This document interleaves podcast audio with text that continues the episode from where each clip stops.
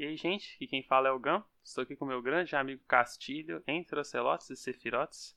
Hoje nós vamos falar de vilões marcantes dos, dos jogos digitais. Diga aí, Castilho, mais uma discussão daquelas hoje. Tudo bom, meu caro? Tudo bom, gente? Espero que todos estejam bem. E é isso aí, né? Dando prosseguimento à discussão que a gente começou semana passada de personagens.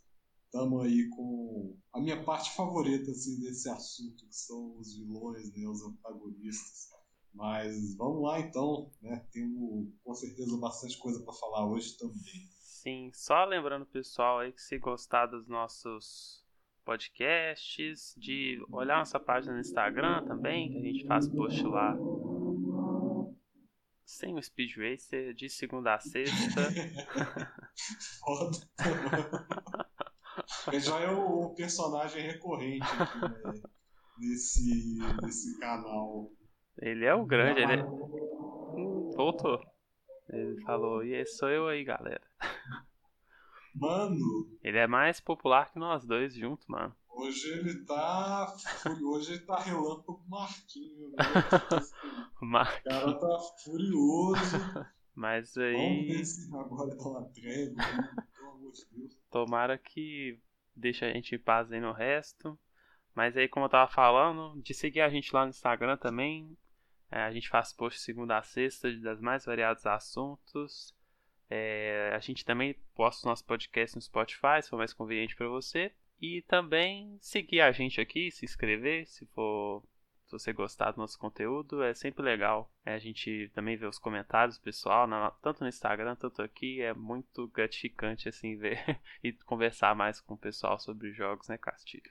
Com certeza. É, a gente adora responder comentários, tocar uma ideia. A gente sempre quer o feedback de vocês assim também do Speed Racer que tá passando aqui. Mas é isso aí. É, como o Gan falou, é, a gente está aí nesses lugares, no YouTube, no Spotify, Instagram, sempre postando conteúdo. E é isso aí. Isso aí. E eu achei engraçado que você falou que a gente está continuando a discussão da semana passada, que é verdade, assim. Só que eu, o que eu achei engraçado foi que a gente não mencionou nenhum vilão, né? Parece que a gente ficou, tipo, muito focado nos, nos, nos bonzinhos, assim, do, dos jogos, eu acho. Acho que é uma tendência. É, a, gente, a gente focou comum, nos assim. protagonistas, né? É. Bastante. Tipo, eu até pensei em pegar alguns outros, assim, mas eu acho que que marca muito para mim a protagonista. Tem gente que adora, tipo, vilão, assim, e. Eu também gosto de alguns vilões, mas não é aquele personagem que, tipo. Nossa, eu adoro esse personagem. Sei lá, é, é uma coisa diferente, assim. Eu sinto que tem gente que tem mais afinidade com tipo, os personagens antagonistas, assim. Eu tenho essa impressão. Que eu não sou muito disso. Não sei você. Gente do mal, por exemplo, tem mais afinidade com o antagonista. Mas essa questão é engraçada, porque eu adoro quando tem um bom antagonista, assim. Já uhum. até. É, puxando um assunto aqui da discussão, que eu, eu adoro quando tem um bom antagonista assim, na história, né? que ele é, digamos, aquela força que é oposta ao protagonista, mas ao mesmo tempo é, ele meio que faz o protagonista crescer é, sendo muito mais que um obstáculo, né? Ele se torna o vilão quando ele se torna um agente ativo na história e ativo na formação dos outros personagens e dos acontecimentos, é, sem ser de uma forma, sei lá, que, que quando é interessante, assim, quando o vilão ele tem uma proposta interessante, eu acho que só tem a melhorar a história, assim, porque às vezes você tem uma história que ela é medíocre, assim, que tem personagens que a princípio não são tão interessantes, um protagonista que não é tão interessante, mas às vezes você tem um vilão ali para contrapor aquele protagonista, que ele acaba fortalecendo o protagonista como personagem, assim, né? uhum. que ele uhum. realmente se torna uma essa força oposta que, enfim, deixa tudo mais interessante na trama. Ah, eu concordo com o que você falou totalmente, assim. Eu, o, o vilão é uma parte muito importante dessa, da maioria dessas histórias, que é o formato que geralmente tem jogos, assim, né? você geralmente tem tipo um grande vilão e tipo você tem que vencer ele de alguma maneira e tipo isso faz toda a diferença mesmo. Porque você pode pensar tipo, ah, jogos de, sei lá, puzzle não tem nenhum vilão. mas alguns tem, né? Mas é, mas é uma parte com certeza que faz muita diferença na história e que eu gosto, assim, acho que faz toda a diferença mesmo. Vou, salvar, mencionar alguns vilões para depois. Por exemplo, em Tales of Vesperia, que é um jogo que eu sempre falo, é um jogo que eu sinto uma falta de um vilão marcante, assim. Tipo, o jogo tenta separar muito em arcos com os vilões tipo, menores, assim. Eu acho que, tipo, pra história em geral, a história em geral fica boa, mas você sente falta de, tipo, um antagonista forte naquele jogo, é alguma coisa que eu senti. E aí é muito isso que você falou, assim, é, você sente que tá faltando alguma coisa os heróis para eles se desenvolverem. É, é, não, o que eu quis dizer foi que, tipo, tem muita gente que fala, nossa, sei lá, a Moira do Overwatch, eu adoro esse personagem, a referência para mim, tipo, mesmo que seja o vilão, é uma personagem que eu gosto muito. E, tipo, sei lá, eu não sinto essa coisa muito com os vilões, eu acho. Assim, são personagens que de fato motivam, que eu gosto de ver, tipo, faz toda a diferença pra narrativa mesmo. Eu sei apreciar um bom vilão, mas não é aquele personagem que, tipo, tanto fica comigo, sabe? É uma coisa que eu acho que eu, eu sinto em relação a vilões, assim. É, é aquela coisa, assim, né, cara? Esse exemplo que você deu do Tales of Despair, que eu infelizmente ainda não joguei, mas se tudo der certo, pretendo jogá-lo em breve, porque é um Sei. jogo que eu tenho bastante vontade é um de conhecer. É, eu até fico um pouco desanimado assim com isso que você falou, é, de sentir falta assim de um vilão mais preponderante na história, porque eu acho que principalmente no caso dos JRPGs, e eu acho que o Final Fantasy, é, pelo bem ou pelo mal, a série né, acabou por estabelecer uma tradição de vilões que são muito marcantes e enfim, são muito é, interessantes e que em vários momentos acabam roubando os holofotes para si, uhum. é, eu, eu vi um pouco assim dessa dessa coisa do Final Fantasy, assim, porque eu acho inclusive que é um episódio, é, esse episódio que a gente está gravando, é um pouco difícil a gente não mencionar a série Final Fantasy, justamente porque eu acho que ela é uma das séries que melhor é, que tem simplesmente um dos melhores vilões assim de videogames mesmo. É, eu acredito que, principalmente no caso de JRPGs, você tem é, uma história que é muito longa, a gente está falando aí de, em média, mais de 30 horas para a gente completar um jogo, então é um tipo de jogo que você está muito perto da história, dos personagens, você passa muito tempo com eles, então, para mim, é muito importante você ter esse antagonista forte, assim. Eu penso, por exemplo, no, vou, vou, começar a citar um exemplo aqui dessa série, por exemplo, Final Fantasy é, o mais recente assim da série numerada, tirando o Final Fantasy VII. Eu sabia que isso ia vir. pois é, exatamente assim. E você tem, por exemplo, o quarteto de protagonistas, é, liderado pelo Noctis, que é o protagonista da série, né? Você só controla ele, a história ela gira em torno dele, assim, ele move a história, os acontecimentos, mas quem está por trás disso tudo, né? Quem está ali é, é, puxando determinadas cordas, né? Controlando os acontecimentos, guiando o Nox para ele alcançar a jornada dele, mas também para enfrentá-lo, que é uma coisa muito interessante, é justamente o vilão da história que é o Arden Izunia, que é um mais um grande vilão dessa longeva série, é, possivelmente meu vilão favorito, justamente porque ele tem uma profundidade imensa. Assim. Ele é quase como se fosse um co-protagonista da história. Ainda mais se a gente é, expande um pouco para além do jogo e consome, por exemplo, o episódio Hard que eles lançaram, o último DLC do Final Fantasy XV, que vai contar um pouco os acontecimentos antes do jogo é, principal. Né? Vai dar um pouco uma luz ao backstory, é, a todo o background do Arden e que oferece toda uma perspectiva muito interessante para o personagem. Mas é isso, assim, eu acho que ele exemplifica o personagem que, além de por si só ser muito interessante, eu sou um grande fã por exemplo, da voz dele é, no, no, inglês, né, a dublagem em inglês, eu acho que dá uma personalidade muito interessante para ele. É, gosto do design dele, acho incrível. Então, ele como personagem por si só já me cativa.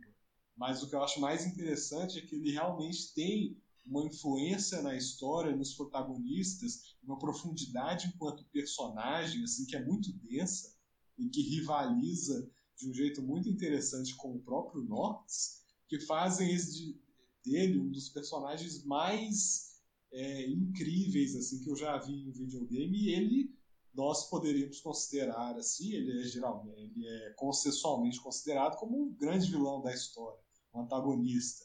E spoiler, já vou dar um spoiler aqui de Final Fantasy XV. Se você ainda não jogou, saia da sala agora.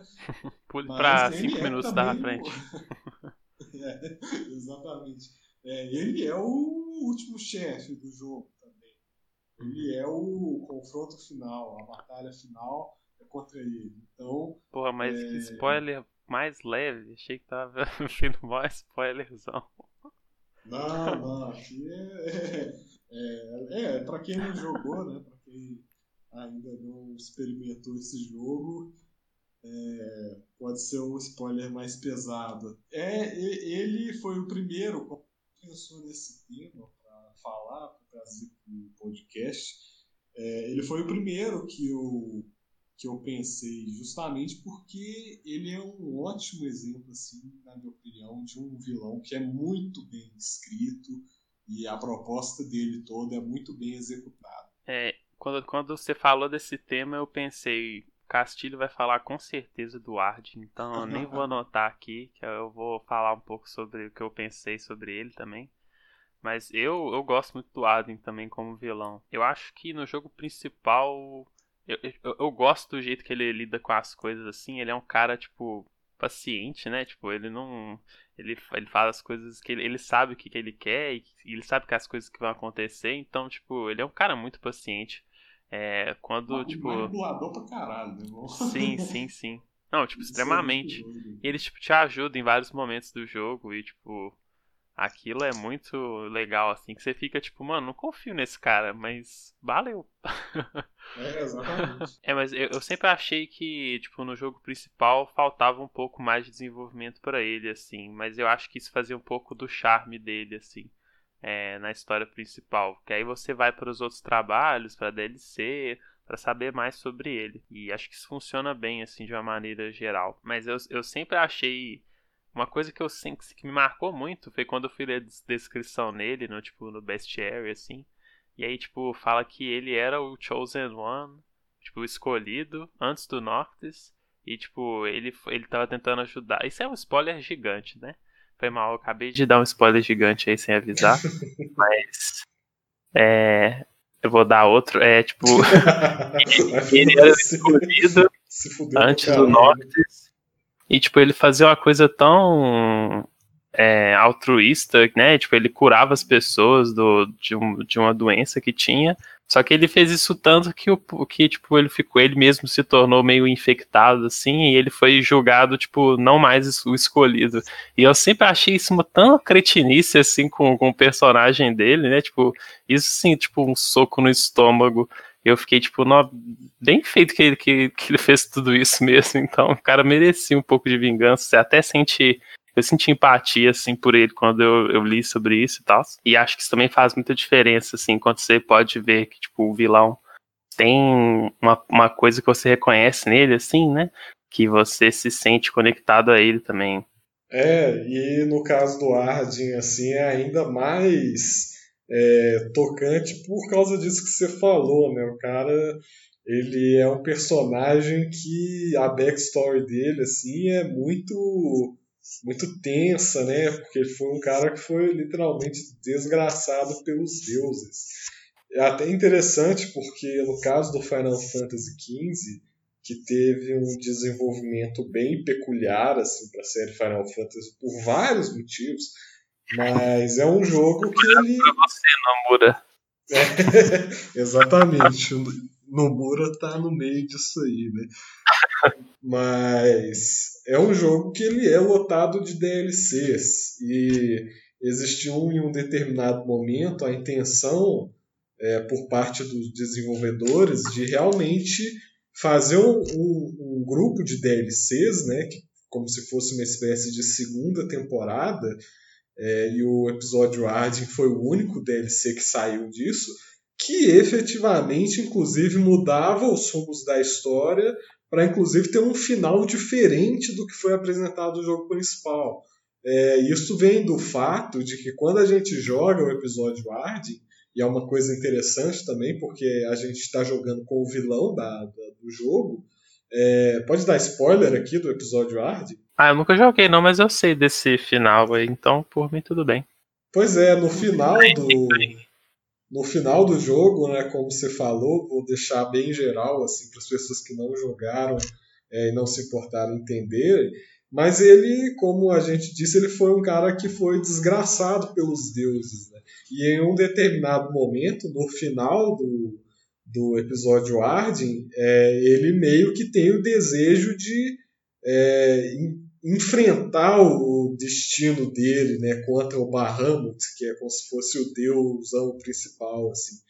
É, o, mas ele não pode fazer isso, assim, ele não consegue, ele não é bem sucedido nisso, por toda aquela questão do destino, de não poder fugir do destino, do papel que ele tem que cumprir nesse grande jogo dos deuses, o que é uma perspectiva interessante, porque mostra que talvez o Arden ele não era o grande vilão dessa história, né? Quem fosse talvez seria o Bahamut e os deuses, os outros deuses.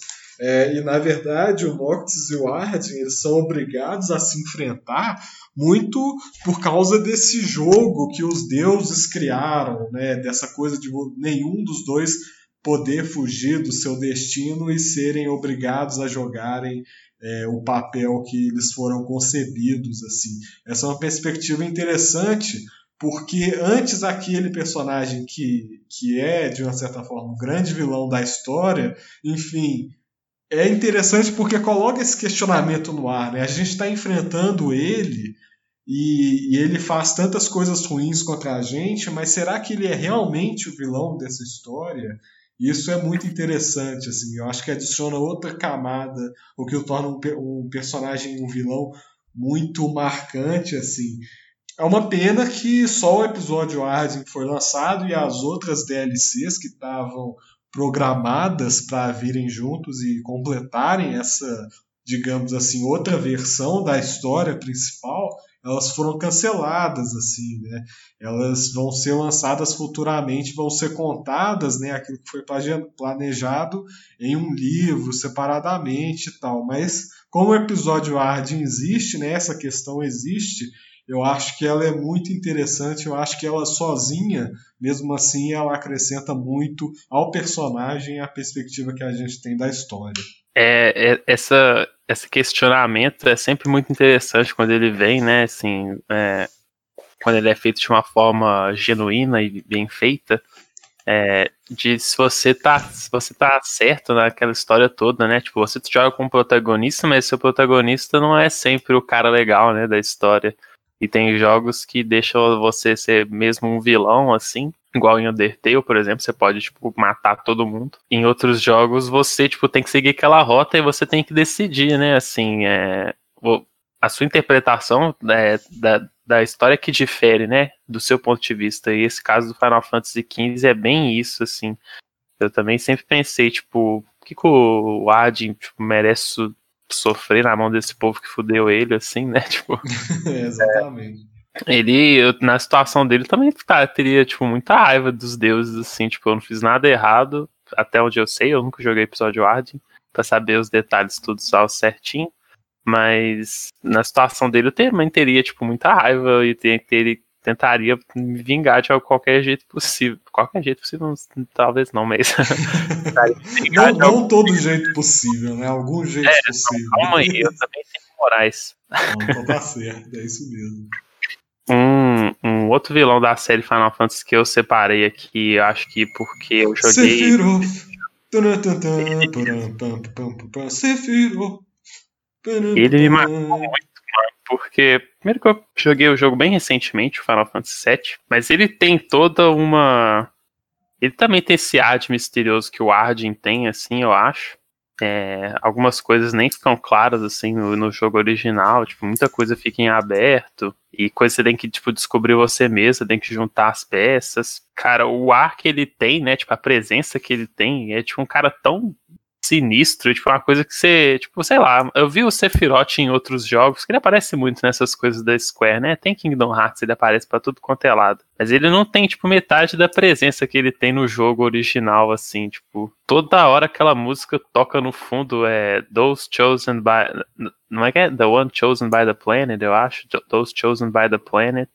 E, tipo, para mim é muito mais marcante que One Winged Angel, essa música. Tipo, ela é tão sinistra e, tipo, sempre que ela toca, você fala, tipo, fudeu. O cara tá nas minhas costas, tipo, ele tá sendo bizarro e ele fica voando de um lado pro outro. Ele é um personagem, tipo, sinistro.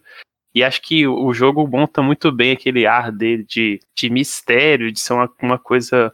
de ser um personagem meio parece que ele é meio desconectado da realidade, né? Assim, e ele, ele, eles constroem isso muito bem com os diálogos dele, com o design dele. E eu acho ele um, um personagem fantástico que merece assim esse esse título que ele tem, que eu acho que ele é, um, acho que ele é o vilão mais conhecido, assim, de, de. Quando alguém pensa em vilão de, de acho que a primeira coisa que as pessoas pensam é o Sephiroth. E com certeza ele merece merece respeito, assim, né? Porque é um personagem muito bom.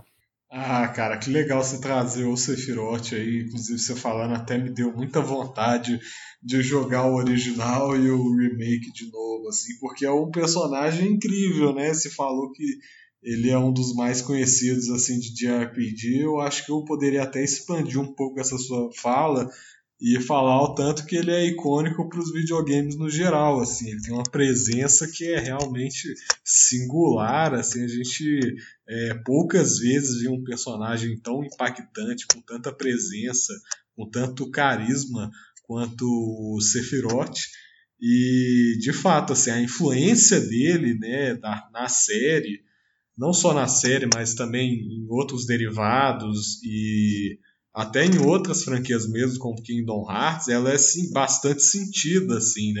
Porque ele é também um vilão que ele também tem um, digamos assim, um passado é, bem pesado, assim, questões bem pesadas que ele precisa lidar. E não só isso, assim, né? Ele é um personagem que é brutal, né? Ele tem uma presença é, impressionante, o design dele todo é muito marcante, né? É bem é incrível o contraste que ele gera com o Cloud, principalmente quando eles estão em batalha.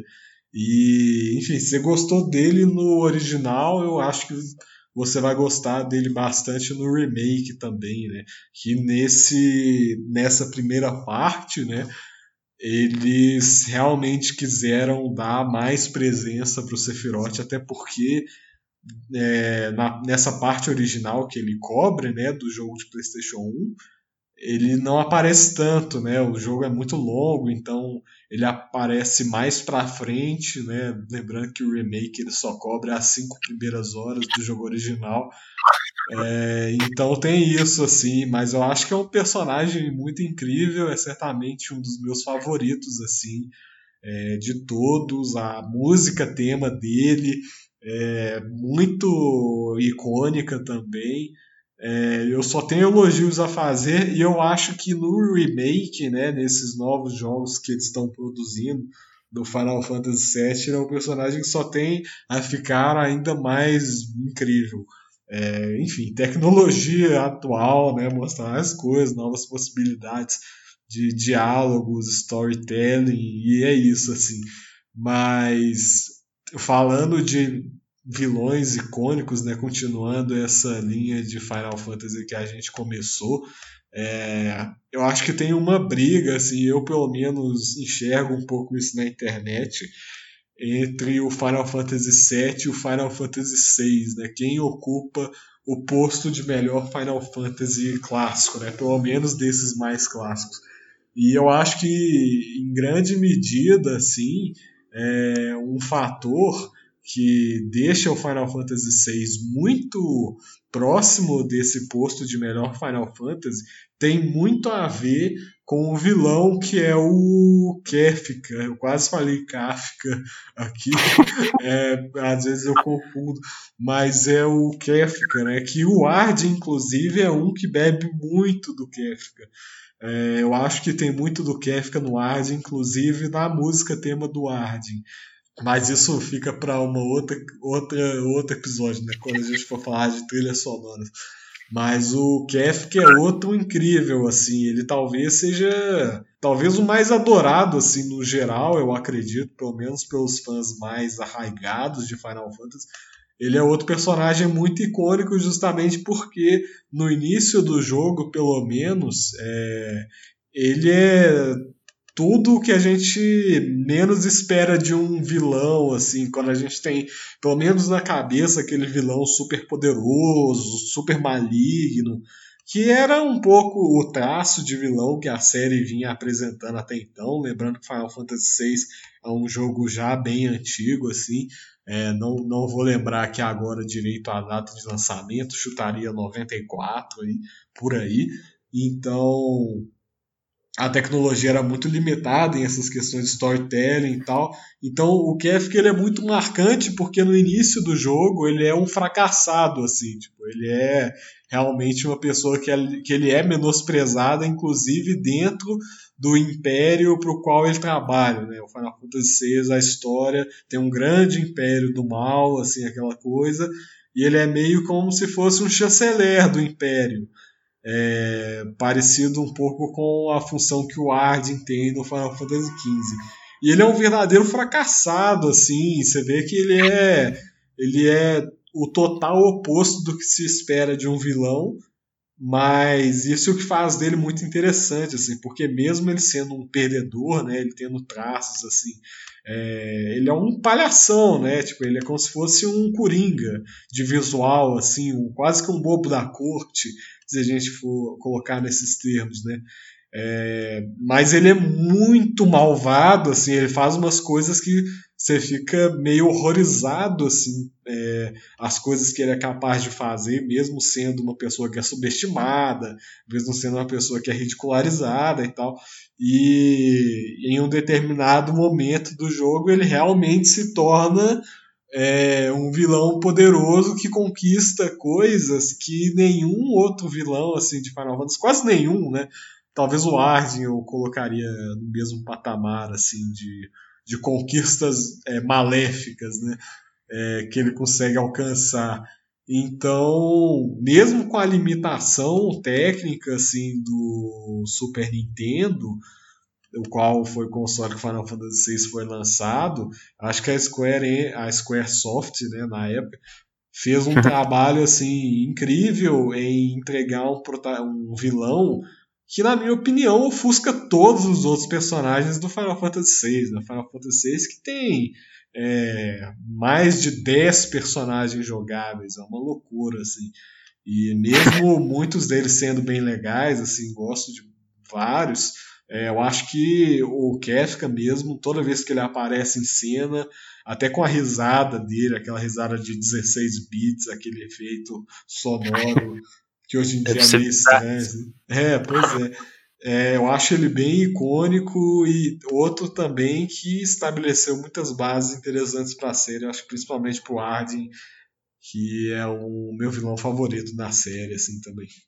Cara, eu vou abrir um leve parênteses aqui, só, só pra eu terminar um negócio do Sephiroth que você falou da trilha sonora. Eu, eu fico muito triste que essa música que eu falei, que é tipo, que eu considero o tema dele, do Those Chosen by the Planet, é tipo muito menosprezada, assim. O povo sempre fala de One Winged Angel e nunca fala dessa música. Essa música pra mim é muito melhor, eu só queria falar isso rapidinho.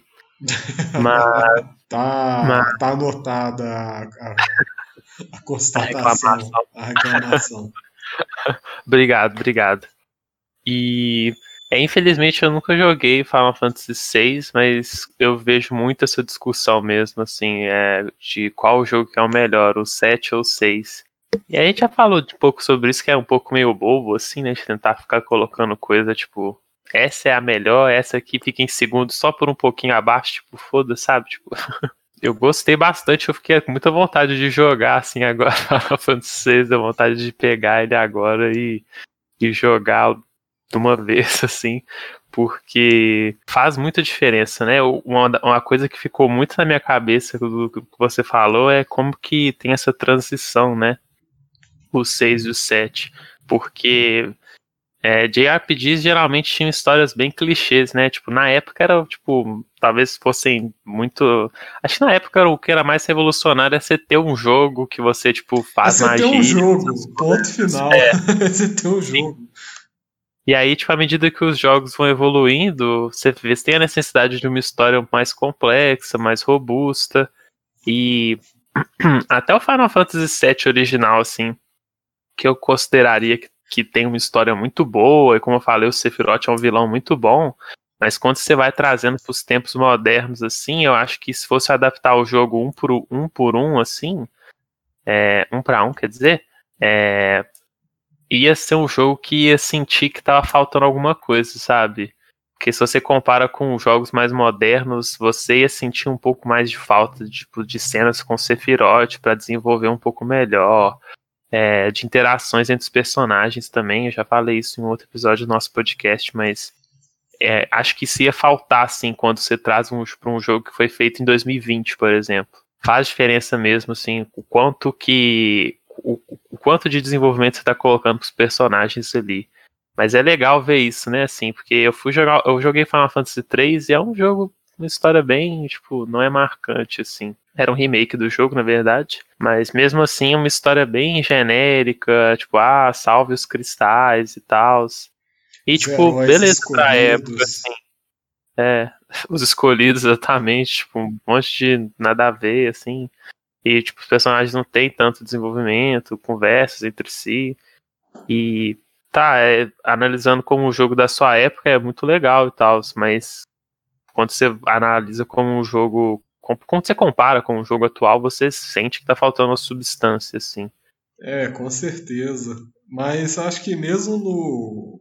Mesmo com essas limitações, assim, acho que o, o pessoal tentava ao máximo, né? assim, é, é, é, mesmo com, com essas coisas. É, mas é, é que nem a gente falou, né? Botar um jogo já era uma coisa. É uma novidade muito grande, assim. É, é, não, é muito essa coisa de assim, é como você, como você olha a história de criação de jogos também, né? Porque no início quem fazia o jogo era tipo uns programador nada a ver e tipo, você não tinha esses orçamentos que eles têm hoje, principalmente a Square, tipo, a Square hoje é uma empresa bilionária, né, assim. Eles têm muitos recursos para contratar todo tipo de gente. Hoje você tem programador, você tem gente que faz a arte, você tem gente que. Você tem o Tetsuya Nomura. É, Square só tem o Tetsuya Nomura, parece, né? Parece que eles não tem mais. tem o Mas... Tetsuya Nomura e o diretor do Final Fantasy XIII que ninguém gosta. Motomo Toriyama. Eu nem, nem sei o nome dele, mas pobre Toriyama aí não, não, não, não deixa ninguém te respeitar, não. Você também tem seu valor. O Nomura nem é isso tudo, vou falar aqui também.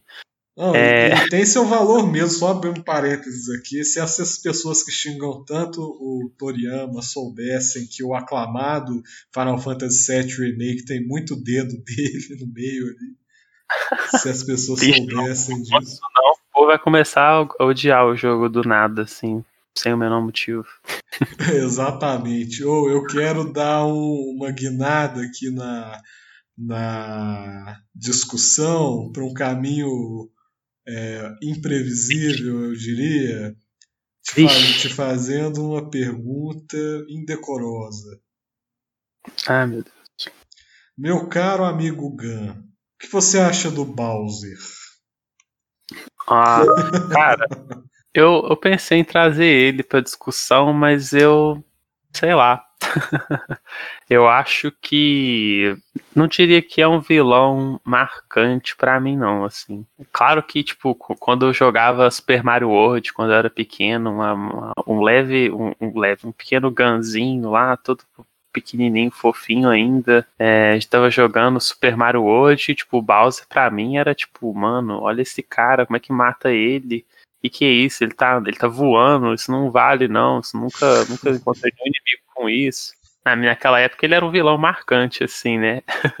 Mas hoje em dia, ele é um vilão que cumpre o seu papel numa trama simples, né? Acho que a gente falou de semana passada também. O Mario cumpre um papel de protagonista simples, sem muitas sem muitas complicações assim. A história toda não tem muita história assim, em jogos de Mario assim. A não ser que você vai pro como eu falei também semana passada, tô falando disso da hora, né? Mas é, a não ser que você vai para séries de RPG de Mario, Super Mario, ó, Paper Mario e é, Mario e Luigi, aí você vai ter uns personagens mais marcantes assim. Mas o Bowser, eu acho que acho que a ideia dele é a simplicidade e ele cumpre esse papel assim. Até o design dele é tipo um dinossauro mal assim. e é simples e cumpre o papel. E ele ele tem seu lugar marcante nos jogos, porque acho que é uma coisa também, quando você pensa em vilão, você pensa, acho que um dos personagens que vem à cabeça é o Bowser, assim, mas não é aquele personagem que você quer usar muito de é aquele personagem que você fica, nossa, que personagem complexo, né? Tipo, não tem nada disso dele, mas ele cumpre seu papel. Essa coisa do Super Mario eu acho engraçada, assim, eu ando pensando muito sobre isso ultimamente, porque eu não sei nem mais, assim, eu acho que a franquia chegou no. já é muito velha, assim, é, já é muito longeva, já tem muitos anos, vários jogos aí pela frente e tal. Acho que ela chegou num ponto que eu, eu não sei nem se eu considero o Bowser mais um vilão, eu acho que ele na verdade, para mim, ele é um cara que é muito babaca, você pensar bem, porque.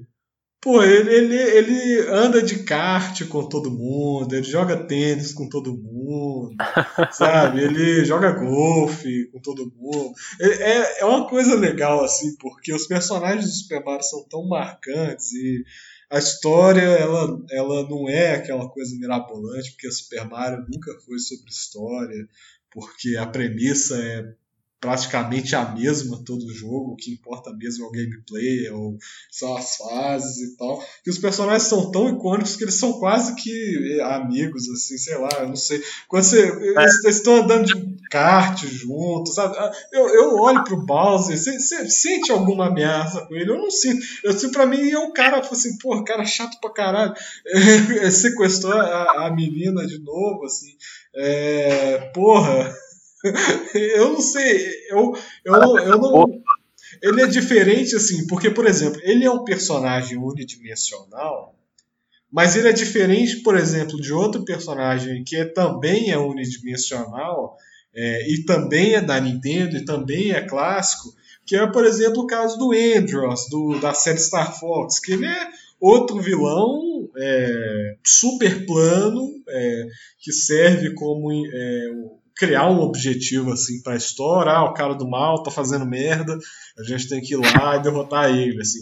É, uhum. Você que não tem muita familiaridade com essa série, é, você é. nem precisa ter, assim, porque é literalmente isso, assim, aquele estereótipo de vilão do mal e pronto. É, você nem tem cenas dele fora da última fase, para você ter ideia. É, é, nesse tipo de coisa, assim.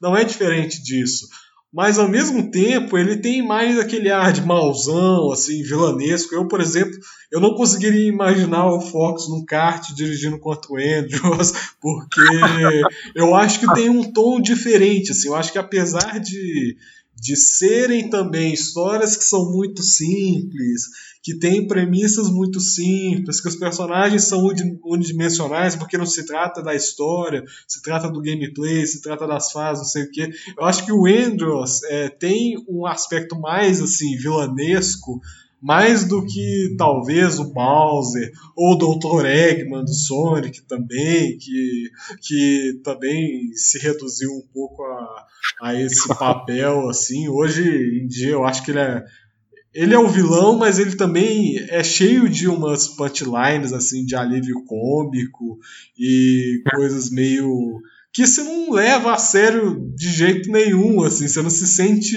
é, ameaçado, assim, você não tem aquele caráter vilanesco, ameaçador. É, você tem um personagem ali que ele é muito icônico, que você já conhece há muito tempo, que é um cara meio filho da puta, assim, mas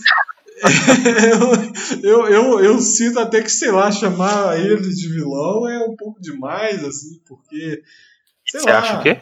Chamar ele de vilão é até um pouco demais, assim, porque ele é só um cara muito cuzão, assim, sabe? Ele é aquele cara babacão, assim, é, que inferniza a sua vida, sabe?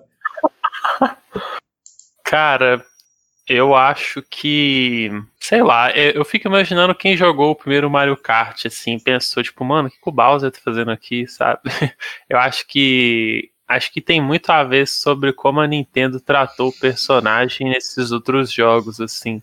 Porque até em Paper Mario, o Bowser geralmente é um aliado seu, tipo, contra outros, outros, outros vilões que, que você sente mais ameaçados, assim. Super Super Paper Mario, é, tipo, o Bowser fala, oh, bora lá, esse cara sequestrou a Peach, eu não, só eu posso fazer isso. Aí, tipo, ele é tipo seu, seu humano, assim, ele te ajuda, e você fica, tipo, que legal, o Bowser é meu amigo, assim. E acho que é muito sobre isso, assim, tipo, em outros jogos ele tá ali, tipo, na broderagem com você e tal. ah, vamos lá, Bowser, vamos jogar corrida, tipo, vamos jogar futebol, tipo, oi? Mas aí, tipo, é, eu concordo nesse, nesse sentido que ele meio que perdeu o senso de vilão. Eu até me pergunto, assim, como que. Como que alguém vê isso, tipo, como é que é a trama de, tipo, Super Mario Odyssey, que é, tipo, mais recente, que ele é o vilão e tal. Eu nem sei como é que trata isso, mas acho que é meio uma coisa, tipo assim, você meio que fala... É a mesma tá, coisa, cara. É, acho que é uma coisa que você não fica tentando pensar muito sobre, né? Porque tipo, não é uma trama muito complexa, você fica tipo, tá. É, você não pensa assim sobre isso. É... Eu acho que é o ponto, assim, eu acho que vai muito da proposta do jogo também, né? Não é, é. um jogo é, em que a história é aquela coisa assim, super marcante, motivadora. É, sei lá, talvez a Super Mario Galaxy primeiro, é, seja mais presente, assim. É, mas Mario sempre foi sobre gameplay e, sobre pular. É, então, é. também é, a gente não, não pode esperar que tenha um Harding assim. Mas eu acho legal esse contraste, porque o Bowser ele tem um visual, o Bowser, mas eu vou incluir também, sei lá, o Dr. Eggman, o Neocortex do Crash. É... Okay. Quem? O do. O... Quem? Quem? Ah, é que eu nunca. Eu acho que eu nunca zerei o Donkey Kong na minha vida. Assim, eu joguei bastante, mas acho que nunca zerei. Era muito criança, aí essas coisas param a memória mesmo. Pois ah. é, ele, ele é um vilão tão marcante para mim também não. Tipo, eu fiquei sabendo mais dele porque ele tá nesse último Smash Bros. E também porque chegou o, o Donkey Kong 1 pro Switch, né? Tipo, no serviço online. Aí eu fiquei mais, tipo assim, pensando nele esses tempos aí. É, não, porque o que, o que eu queria falar, que eu penso muito sobre fazer um, um paralelo aqui, que você falou também, tipo, comparando o Arden com o Bowser. É que... que comparação doida. Não, mas tipo, a comparação que você fez. Porque, por exemplo, eu acho o personagem da, da Maleficent em Kingdom Hearts meio parecido assim com o Bowser, no sentido de que, tipo, ela já ajudou a, tipo, os, os personagens principais em alguns momentos. E ela é meio, tipo, meio bobo, assim, com, tipo, ela, ela tá andando com, tipo, o Pete também, que é, tipo, outro personagem que é, tipo, bem bobão, assim. E aí, tipo, por vários jogos ela ficou nesse negócio de ser meio, tipo, aliada, mas ser meio. Tipo, mas ainda, ainda assim ser, ser, ser considerada uma vilã. E aí, tipo, nos últimos no último jogo, que no Hearts 3, ela tenta, tipo, eles colocam ela como, tipo, uma vilã principal, assim, que tá tentando fazer alguma coisa que vai ser pro futuro. E, e aquilo vira incômodo, sabe? Porque, tipo assim, você fala, tipo, mano, ela não é ninguém, sabe? Tipo. Por que, que eles estão tentando voltar com ela, tipo, pra ser uma vilã principal? E aí eu acho que isso é, é, essa contradição, né? Assim, quando você, tipo, joga um personagem muito pro canto, meio deixa ele meio bobo demais, assim. E aí você tenta voltar com isso, acho que isso fica incômodo, porque aí você fica, tipo, é, é o Bowser tá, tá, tá dentro do, do JRPG, assim, sabe? Porque é tipo um vilão muito bobo, sem, tipo, muito senso de perigo. você tá tentando trazer ela, tipo, pro, pros vilões principais. Você ter, e, tipo, quando você tem tantos outros vilões, outros personagens mais que você sente medo deles, o que eles podem fazer, você tenta colocar um vilão meio bobo. Eu sinto esse incômodo, assim, dessa. É uma contradição mesmo, eu diria assim, porque a trama tenta ser complexa, mas ela usa uns personagens fracos para apresentar antagonismo, aí eu fico, eu não gosto muito disso não, falar a verdade. É, pois é, eu, eu acho que eu sinto uma coisa parecida com isso, por exemplo, na série Sonic, que teve um determinado momento em que a SEGA achou que as histórias de Sonic deveriam se levar muito a sério. Assim, é, é, ser aquela coisa pesadona, de fim do mundo, o Diabo 4, assim, o Sonic 2006, ele encarna tudo isso, assim. É, inclusive, o próprio design do Dr. Eggman, que é um dos, dos vilões assim da, da história, ele é bem mais pautado assim numa coisa mais realista, bem bizarrão mesmo assim. E é engraçado tanto que esse tom dele difere dos jogos mais recentes que tem tentado uma abordagem muito mais Mario nesse sentido, assim, muito mais é, ah, piadinha aqui, piadinha ali, coisa leve, é coisa que você não tem que levar muito a sério, é, uhum. que tem consequências, sei lá, ele tá com um plano maligno. Esse plano, obviamente, tem consequências, porque ele quer dominar o mundo. Mas ao mesmo tempo não tem, porque é tudo meio bobo, assim, nada se leva muito a sério. Então, como é um personagem muito icônico e ele já passou por várias encarnações diferentes, tem ele na série na série clássica, quando ele ainda era Robotnik, ou então na, no Sonic Adventure, essa parte que eu falei do Sonic 2006, mais loucona, assim, é, uhum. cria uma coisa que fica Cê, o que você espera assim do personagem vai muito do momento da série, né? Do, do, tom que a história assume, se ela vai assumir um tom mais infantil, mais cômico, ou se ela vai tentar ser super edgy e séria e do malzona, mesmo sendo uma história de um ouriço azul que tem pernas e sapatos vermelhos. é, é uma coisa muito, muito louca, assim. É, Star Fox tem uma coisa parecida, porque aí já, já até fugindo um pouco assim do assunto, mas acho que é interessante assim, quando a coisa se leva muito a sério, os personagens, o personagem que é uma raposa é, dirigindo uma nave, matando alienígena, sabe? Os personagens começam a morrer e você oh, vê tipo, caralho, pô, puta ameaça. assim. E o cara que era, tipo, Fox, que era rival do Wolf. Eu adoro esses nomes, né? Fox, Wolf. É, é, é tá aí, tá vendo? É, é, estúpido pra caralho, assim. Não precisa se levar a sério nunca, porque a premissa é estúpida. E aí é, é, é muito louco, assim, porque é, em determinados momentos da série tentaram criar tipo, uma ameaça é, eu penso no Star Fox Assault, né, que não tem um, um vilão é, marcante, mas você tem uma ameaça alienígena que ela é muito do mal, assim, tipo, ela é realmente tensa e tal. Ela começa a matar personagens, tipo, ficou uma coisa tão é, absurda, assim, aí você pensa, porra, mas isso é a série do coelho que, que entra numa nave espacial, entra num tanque de guerra. Aí você pensa, cara, isso é estúpido pra caralho, por que, que o jogo tá se levando tão a sério? por que, que tem essa ameaça tão, tão tenebrosa, assim, sabe? Tá fudendo tudo. isso é uma coisa meio doida, assim.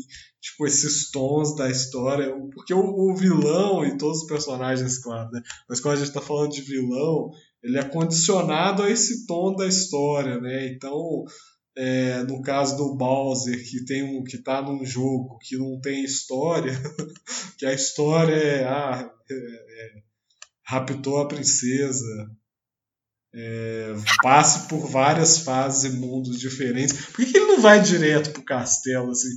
Isso é uma coisa, outra coisa a, a se pensar. Por que, que ele não vai direto pra porra do castelo? É tipo então ele tem que passar naquela rota que ele vai ter que enfrentar todo mundo. É, tipo, aí você vê, tipo, não, importa, sabe? A princesa. Ele não vai, ele vai matar a princesa, assim, vamos extrapolar um pouco. Ele nunca vai matar a princesa. No máximo ele vai deixar ela numa jaula, assim, sei lá, ficar de pé por muito tempo, isso é meio chato mesmo. Mas isso é tipo o máximo de vilania que esse pessoal vai, porque também é, é só gameplay, assim, não importa a história também. Mas eles são muito marcantes, né? A gente poder falar, o design deles, é, eu gosto do design do Bowser, tem aquele casco, aquele casco cheio de espinhos, isso é legal pra caralho, velho. É. é, mas é isso, assim, mas não deixam de ser bons, vilões legais, divertidos. É, mas quando a gente tá falando de vilão, vilãozão mesmo, é uma coisa mais Final Fantasy, eu já acho mais interessante, né? Não, com certeza, eu também acho, eu prefiro esses vilões mais complexos, de uma trama mais complexa, né? Mas não vou querer, igual você falou, não vou querer um Ardin no meu Mario, assim. Até porque. Mas ia ser interessante, hein? É, mas aí você pode ir para as outras. É, como é que chama? Outras franquias de Mario. Eu gosto do vilão do Super Paper Mario, assim. Não é um Ardin, claro. mas ele é um vilão complexo, assim. Eu gosto da, da traminha dele, assim, da, da história e tal. E eu escuto boas coisas dos outros dos Marios anteriores, o Thousand Year Door e o original, Paper Mario. Mas é, só, só, completando, porque da mesma forma que eu acho a Maleficent incômoda nesses jogos recentes, que eles tentam deixá-lo personagem muito sério e perigoso quando você não sente isso. É, ia ser incômodo também fazer isso com o Bowser no, no, outro sentido, né? Você pega o Bowser e tenta transformar ele tipo um vilão muito complexo, com visual realista um visual realista, ia ser estranho, ia ser incômodo, ninguém ia gostar daquilo, ia ser aquele meme, nobody enjoy that. Aí, tipo. Eu ia fazer que é. nem fizeram com o Bomberman lá em meados de 2006, 2008, não sei, por aí. Gosto de você, mano, que você vem com essas referências mó doido do nada, e tipo, você tem até a data, mas continua aí, foi mal. muito obrigado, muito obrigado. É que acontece, você, acho que todo mundo conhece Bomberman, né? é um personagem bem icônico, é, fofinho, né, e tal, é, cartunesco. Pensa aí no Bomberman na sua cabeça, o visual dele. É, em um determinado momento, eles quiseram fazer um jogo do Bomberman extremamente realista, pesadão, sombrio, proporções reais. Esse jogo existe. Esse jogo, eu acho que ele é exclusivo de Xbox 360. Ele foi um dos primeiros jogos a serem lançados para a sétima geração. Esse jogo existe. Esse jogo é resultado quando a coisa dá muito errado. quando a coisa se leva a sério demais. Olha o Bomberman. Ah, Bomberman, você, vai, você bota a imagem dele na edição aí. É, ele é fofinho, cara. Ele é, pô, puta personagem da hora. E vamos, falar, não, vamos fazer super pesadão, proporções realistas, é, a paleta de cores vai ser aquela coisa cinzenta do mal. É, mas e, e, o jogo é Bomberman, sabe? Ele é um terrorista, tipo. Vou pôr essa imagem aí na edição depois, tá, é até engraçado.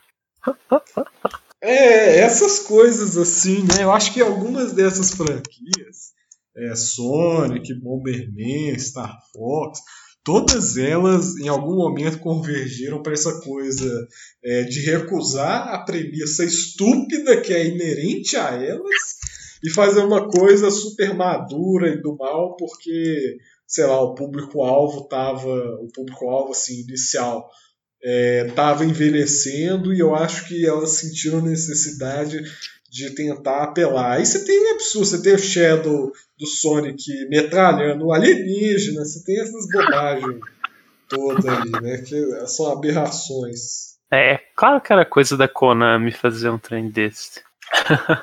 a Konami é a grande vilã do. A Konami é a É um vilão marcante, a Konami, a gente pode falar dela aqui. ah, que maravilha. Agora que eu vi que você mandou as imagens. Bota na edição. É maravilha, né, cara? Bomberman. As imagens aí na edição pro povo ver. Eles vão ficar. Eu tô escutando no Spotify, isso nem faz sentido pra mim. Nossa, é mesmo. Desculpa, gente, Spotify. A gente vai cortar essa parte inteira de vocês. Mas será esse, esse negócio? Parece Homem de Ferro, essa porra. Parece Homem de Ferro. E, tipo, o título não. Não fica bom quando você põe um, um cara meio sombrio escrito Bomberman, tipo, nos tempos de hoje. Fica parecendo que ele é um vilão, assim, parece que ele vai destruir. Parece que ele vai fazer um atentado terrorista, assim, contra você. parece que ele é exterminador do futuro, Fraga, tipo, parece que ele que vai. É a Konami acabar. mesmo, a Konami responsável, uma grande vilã do mundo dos jogos. Nossa, o povo faz cada coisa. Eu ia falar tão rapidamente aqui do personagem que eu gosto muito do, do de Metroid Prime. Que, que é a Dark Samus. É um personagem tão, tão simples, mas é tão legal. Ela, ela encaixa tão bem com o Metroid, eu acho. Ela não. Ela, igual, igualmente a Samus, ela não fala. Eu nem sei se ela é capaz de falar. Mas é tipo um personagem simples e tipo, ele, ele, ele, ele, ele, ele faz tudo que ele tem que fazer, assim ela é sinistra, tipo, e é uma coisa que acrescenta muito com a ideia do jogo de ser, tipo, silencioso e de ser meio sombrio em algumas áreas que você vai. Então, tipo, ela encaixa perfeitamente com o jogo. Eu acho que é um personagem que acertaram com a, de mão cheia, assim. Mas aí, junto com. Mas acho que o que funciona também muito bem com ela na, na franquia do Metroid Prime é que no Metroid Prime você, tipo, coleta, você, você tem a opção de coletar informações de várias coisas assim sobre o universo e você vai construindo assim uma história de coisas que aconteceram antes de você chegar no, no lugar que você tá ou também sobre os inimigos que você encontra e você encontra a base deles você tem toda a história de como é que, que eles estão fazendo ali e isso é muito legal no jogo e eles fazem isso funcionar muito bem com, com essa vilã eles é geralmente referenciado como mulher mas acho que não tem gênero não sei como é que isso funciona mas você, tipo, você constrói toda essa imagem dela ser sinistra e de ser tipo, um bicho perigoso com, com essas análises, assim, com essas informações que estão espalhadas no mapa à medida que você explora. Então acho que encaixa como uma luva nessa série, esse vilão. Eu adoro ela. E é meio parecida com a SAX do Metroid Fusion, assim, que é tipo um doppelganger da Samus, meio sinistro. O SAX também eu também gosto bastante como vilão. Embora seja bem mais simples, acho que a Dark Samus, como por, por Metroid Prime, deixar você coletar mais dados, ter um pouco mais de história, é, faz bastante diferença para deixar um personagem marcante, assim, né? Mesmo sendo simples esse conceito de ser um, um, um vilão, tipo, ah, trocamos as cores para preto, então é inimigo seu, né? pois é. É, é a, a, Dark Samus, eu acho que ela entra no, nesse hall aí de personagens que eu nunca entendi direito, mas eu sempre achei legal. Aqui, por exemplo, Dark Link, você tinha no Super Mario Sunshine o Dark Mario, né? Isso não era o nome exatamente, mas era, é, era nessa vibe aí que você tá falando também. É, Dark Pit. Enfim, é um personagem que só muda o, a paleta de cores mas, e vira um. Mas eu gosto, eu gosto desse personagem. É, eu acho que a maioria das vezes eles deixam esses personagens bem simples, assim, né? Tipo, Dark Pit é até, tipo, amigo seu, eu acho, até certo ponto. Mas uh, eu não sei como é que isso funciona direito, não conheço nada da, da série Kid Icarus. Mas eu acho que a Dark Samus, ela dá um medo, assim, porque eles constroem ela muito bem, tipo, na franquia do, dos três, na, na, na, trilogia, eles conseguem montar ela como um bicho que você fica tipo, meu Deus, tira esse bicho de perto de mim. tipo, ele, eles, você, não, você não sente tanto essa vibe de tipo, ah, ele é só eu com outra cor, tipo, ele é mó gente fina, mas ele só tá sendo meio. Só é meio grumpy, assim, né? Tipo o Cheryl. não é? não é assim. mas é isso aí. Acho que eu tirei isso do que eu queria falar. Você quer acrescentar alguma última coisa aí pra gente encerrar? É... Só que o crossover de Mario com o Arden é uma ideia estúpida, porém interessante. Ué, a gente tem que ignorar porque a gente não pode ter esse crossover. Esse, é o, esse sim é o crossover mais ambicioso, muito mais que Vingadores. muito bom, muito bom. Muito bom. Mas é isso aí, então, Castilho. Prazerão conversar com você, como sempre. Belo papo hoje, eu gostei. discutir vilões com você. Você é um cara muito. O cara conhece muito de tudo, né? Sempre fico impressionado. Bom, meu caro, foi um prazer. Como sempre, ótimas conversas que temos. Sempre bom nós tocarmos uma ideia aqui nós dois. E quem quiser também deixa nos comentários, vem entrar nessa discussão também.